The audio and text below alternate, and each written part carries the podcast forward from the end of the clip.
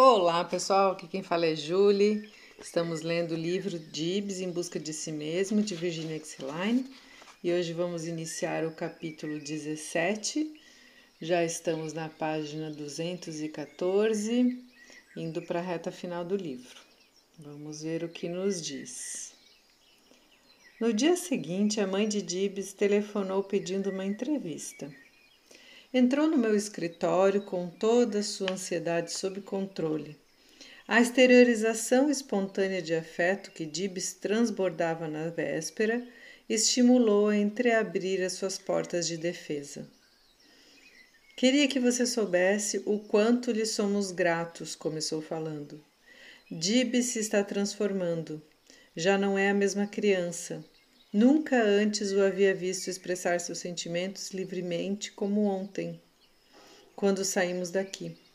Eu eu fiquei profundamente emocionada. Bem sei, respondi. É tão sensível o seu progresso, continuou com um brilho de felicidade nos olhos e um leve sorriso nos lábios. Está mais calmo e feliz. Nunca mais foi acometido de acessos de raiva Dificilmente chupa o polegar. Fita-nos nos olhos, responde-nos a maior parte das vezes quando lhe fazemos as perguntas. Mostra-se interessado no que está ocorrendo em nossa família. Algumas vezes brinca com sua irmã quando, quando ela está em casa. Não é sempre, mas várias vezes. Está começando a demonstrar um pouco de afeição por mim, em certas ocasiões. Dibs tem se aproximado de nós para fazer comentários por si mesmo. Outro dia foi até a cozinha onde eu estava fazendo uns biscoitos. Disse-me que ele sabia que estava ocupada cozinhando fazendo biscoitos e acrescentou que os meus biscoitos eram deliciosos e que eu preparava para nós. Nós. Penso que Dibs começa a sentir que faz parte da nossa família. Penso, bem, Penso que ele começa a sentir-se como um de nós. Não sei o que houve de tão errado desde o início. Parecia difícil não ter de negá-lo, negando-me a ele. Percebia-me completamente sitiada e ameaçada. Dibs havia arruinado tudo o que mais importava em minha vida. Expôs o meu casamento ao fracasso, terminou minha carreira profissional, Agora questiono a mim mesmo o que eu fiz para causar este problema entre nós. Por que tudo isto aconteceu? Que posso eu fazer agora para ajudar a consertar esta situação? Tenho perguntado para mim tantas vezes: por quê, por quê, por quê? Por que temos que lutado uns contra os outros, tanto assim? Tanto que quase destruímos Gibes. Lembro-me quando conversei com você pela primeira vez. Insisti que Dibs era um retardado mental. Entretanto, sabia que não era este o seu problema. Por isso, vim ensinando-lhe, testando-o e tentando forçá-lo a comportar-se de acordo com os modelos normais desde que completou dois anos. Tudo isto sem nenhum contato verdadeiro entre nós dois. Sempre usava coisas, não sei o que ele faz aqui na ludoterapia. Não sei se você já percebeu alguns sinais indicadores do quanto ele sabe e do quanto ele pode executar. Dibs lê corretamente quase todas as palavras que lhe caem sob a vista. Escreve, expressando-se a significação da sua mensagem. Guarda a descrição e os detalhes dos objetos ou fatos nos quais está interessado Coleciona em álbuns diferentes espécies de folhas e cascas de troncos. Confecciona flores prensadas. Tem um quarto cheio de livros, figuras e objetos educativos, jogos pedagógicos, brinquedos e material científico. Uma radiola e uma coleção variada de discos. Ele ama a música, especialmente os clássicos. E pode identificar partes de qualquer um deles Sei disto porque ultimamente ele responde quando toca um trecho e lhe pergunto o que está ouvindo. Coloco um disco na radiola e faço-o parar, em seguida pedindo-lhe que identifique o que tocou. E Dibs responde corretamente. Durante muitas horas toquei discos para ele, explicando-lhe tudo o que sabia sobre aquela música. Nunca realmente sabia se o estava atingindo, se ele me escutava com atenção, se me compreendida, se me compreendia. Tenho lido centenas de livros para Dibs, embora o visse permanecer escondido debaixo da mesa. Tenho conversado sempre buscando explicar-lhe o mundo ao seu redor, tentando alcançar esta meta repetidas vezes, incessantes vezes, era encorajada apenas pelo fato da sua proximidade física em relação a mim, possibilitando-lhe escutar e visualizar o que lhe mostrava. Uma pausa rápida seguiu-se, suspirou e balançou angustiadamente as mãos. Tinha de provar alguma coisa a mim mesma, continuou. Devia provar que Dibs era capaz de aprender. Sentia-me obrigada a provar que eu podia ensinar-lhe. E embora seu comportamento fosse tal que nunca me permitisse conhecer o quanto ele havia captado e o quanto as nossas informações lhe eram significativas, continuava ensinando-lhe. Em diferentes circunstâncias, observava-o debruçado sobre as coisas com o que o havia presenteado, quando estava sozinho no seu quarto. Refletia então, animando-me. Jamais ele teria tal atitude de interesse e atenção se aquilo nada significasse para ele. Mas a dúvida estranguladora não morria dentro de mim. Provavelmente seus sentimentos em relação a Dibs eram extremamente ambíguos, comentei, tentando, obs tentando, observando, duvidando de você mesma e dele alimentando esperanças e desesperadamente sentindo seu fracasso, mas querendo impedi-lo de alguma forma. Sim, respondeu, sempre testando, sempre duvidando de sua capacidade, buscando um meio de me aproximar mais dele e todo o tempo apenas construindo paredes entre nós. E ele sempre agiu para me manter nesta atitude não creio que nenhuma outra criança houvesse sido mais atormentada com demandas feitas sobre si.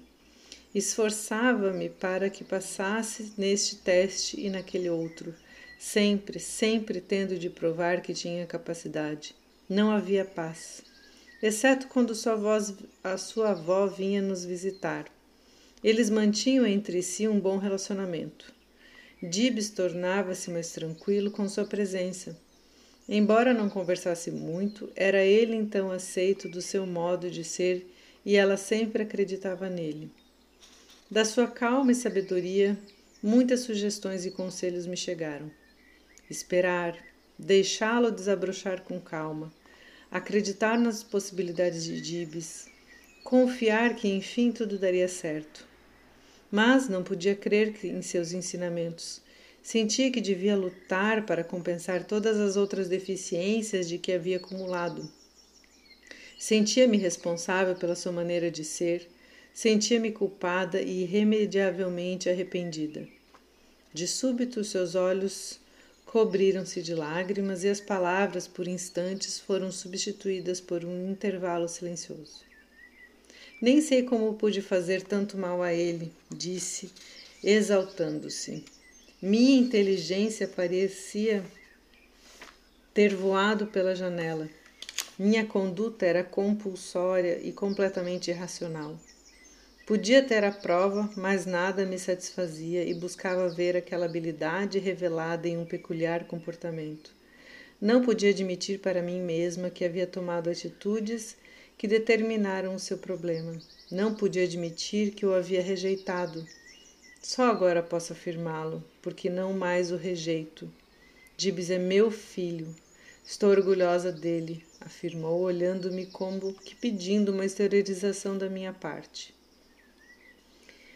Tem sido extremamente penoso para a senhora admitir seus sentimentos em relação a Dibs, mas agora sua maneira de sentir modificou-se. A senhora não só o aceita, mas nele acredita e dele se orgulha. Deixe-me falar-lhe mais sobre as habilidades do meu garoto, continuou. Depois de haver concordado comigo por um largo gesto de assentimento. Além de ler, escrever e estudar fenômenos de uma maneira científica, Dibs desenha com muita originalidade.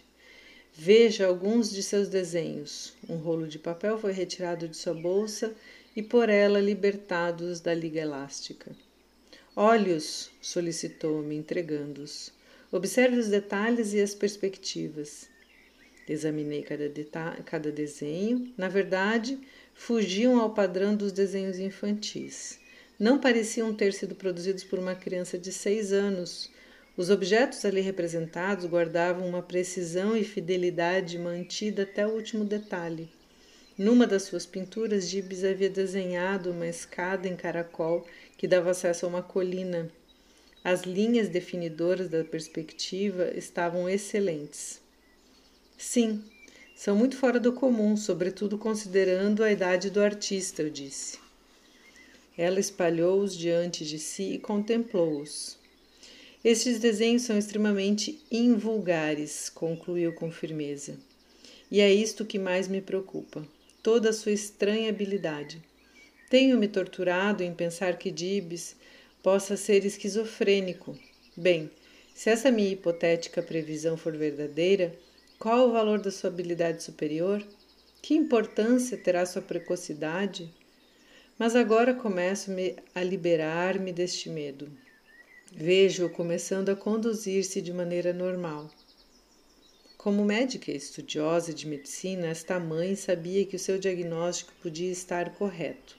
O comportamento anormal que ela via impelido o seu filho impelido seu filho a assumir, mantinha-o afastado da própria família, das outras crianças e dos adultos que havia encontrado na escola. Quando uma criança é forçada a provar para si mesma que tem capacidade, os resultados são frequentemente desastrosos.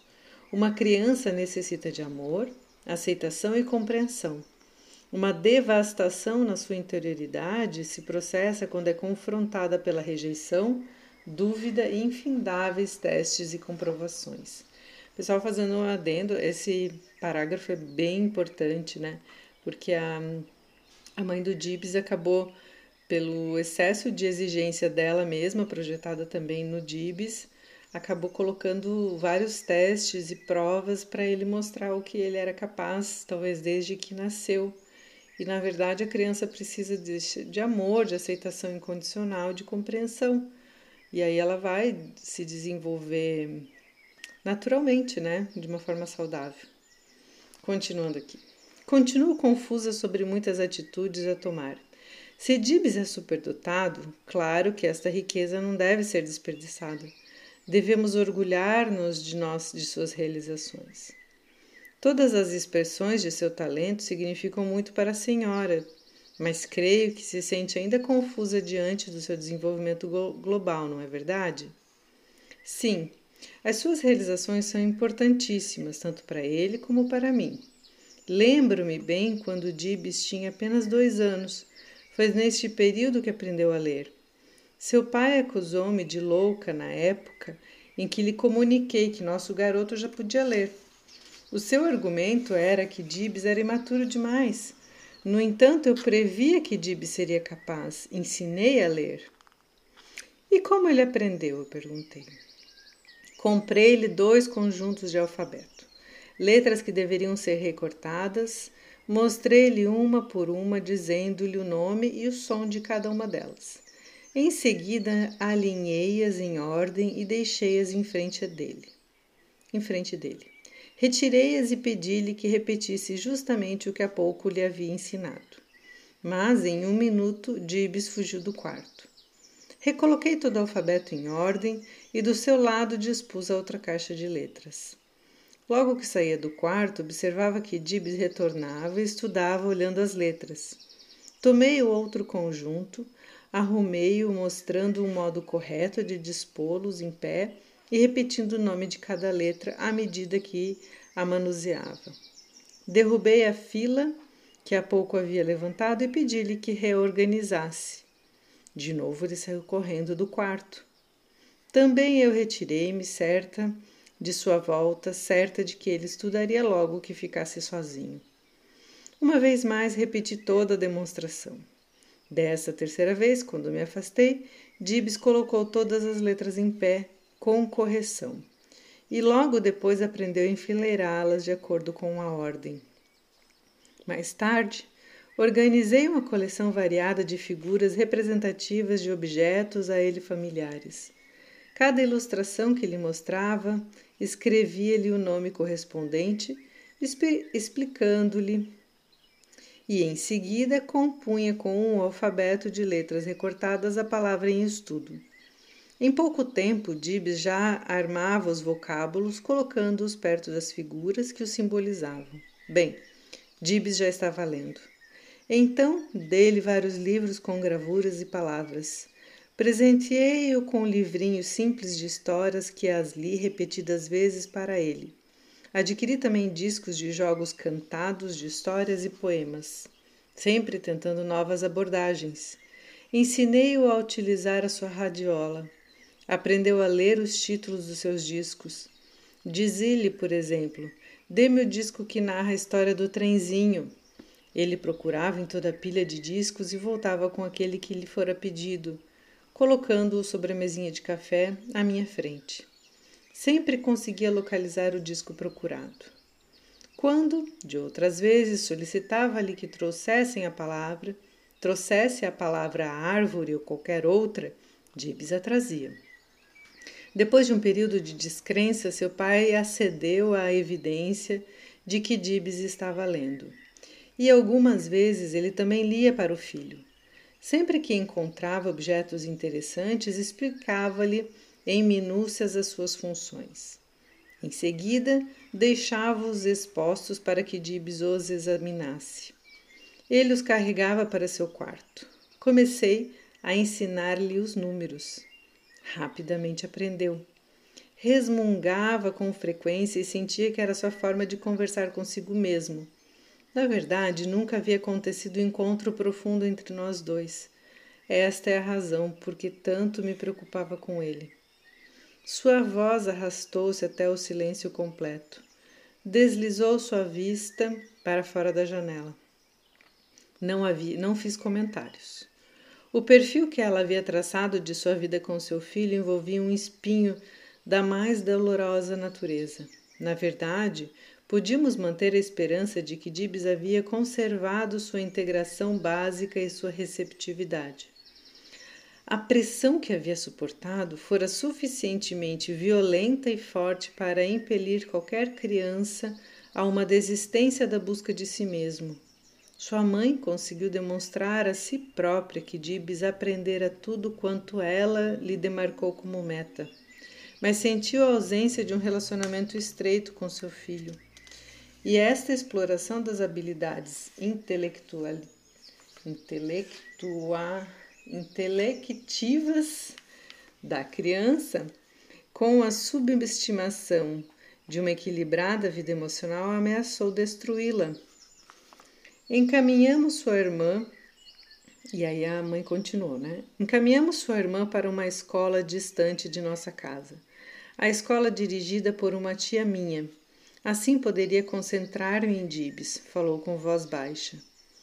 Continuo inquirindo-me porque ainda agora creio que suas conquistas na esfera intelectual sejam tão importantes. Era Dibs apenas um bebê quando comecei a forçá-lo, a fim de que provasse sua capacidade para mim. Por que não lhe permiti que fosse simplesmente uma criança? Minha criança. Por que não aproveitei a alegria de tê-lo? Lembro-me de quando confessei-lhe que desde o início Dibs me rejeitou. Por quê? Por que não aceitei seus próprios sentimentos? Por que fiquei tão amedrontada ante a perspectiva de ser uma pessoa com emoções? Por que deveria lançar sobre Dibs o estilo artificial de relacionamento que se havia desenvolvido entre meu marido e eu? Por que foi isto que aconteceu? Pensava que a função de uma mãe não devia interessar ou prender um homem com a genialidade do meu marido. Ele jamais desejou crianças. Brigávamos diante de qualquer indicação que apontasse para nossa falta, culpa, derrota, frustração, fracasso. Estes eram os nossos sentimentos e não podíamos tolerá-los.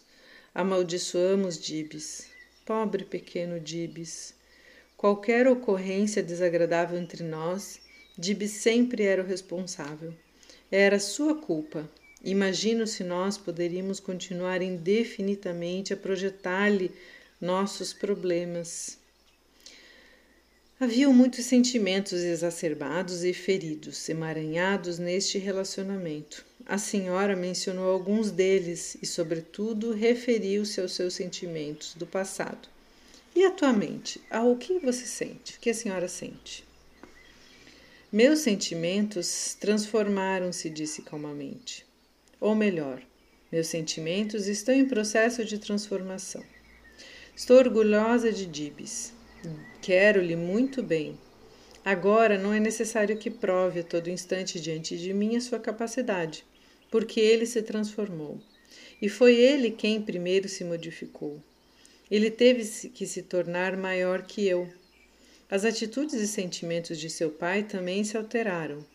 Havíamos construído paredes altas em volta de nós, de cada um de nós, não apenas de Dibes. Eu possuía as minhas e meu marido as suas. Bem, e se essas paredes ruírem, na verdade, já se estão tornando menores, então seremos todos nós muito mais felizes e próximos uns dos outros. Atitudes e sentimentos modificam-se. Modificam Adivinho que a senhora tenha vivenciado essa transformação. Sim, graças a Deus experimentei-a, replicou.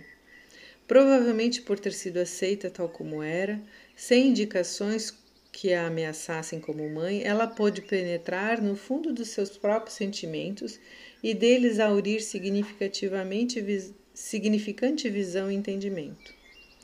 Quantas vezes uma criança não é aceita para terapias face à recusa dos pais em participar do tratamento ou buscar ajuda clínica para eles mesmos?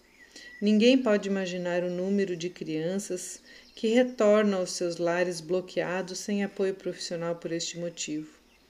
Em muitas circunstâncias, o processo terápico é bem mais significativo quando os pais também procuram esclarecer os seus problemas de relacionamento. Mas o que ocorre é que, apesar da quiescência consciente de certos pais em tentar curar-se, permanecem eles com tal nível de resistência que muito pouco pode ser conseguido. Se de fato não estão prontos e desejosos de encontrar-se, raramente captam as vantagens da terapia. A defesa nascida de uma pessoa que se percebe ameaçada pode tornar-se insuperável por qualquer abordagem. Para a felicidade de Dibes, seus pais foram suficientemente sensíveis. Modificaram-se entendendo e apreciando o crescimento do seu filho. Não apenas Dibes se estava encontrando, os seus pais também. Que lindo esse capítulo, né? Assim, ela termina mais um capítulo, e aí não foi uma sessão com Dives, né? Foi uma sessão com a mãe. E essa parte final eu acho bem importante porque muitos psicólogos não acabam não não dando continuidade com o tratamento de crianças que os pais não aderem, né? Que os pais se mantêm um pouco mais distantes. E eu particularmente acredito que a família em si consegue vir às vezes por meio da criança, né? e, e desta forma deve ser acolhida. E, e talvez a mudança que vai acontecendo na criança possa gerar então transformações no meio, nos pais e sensibilizar todos para uma mudança, né?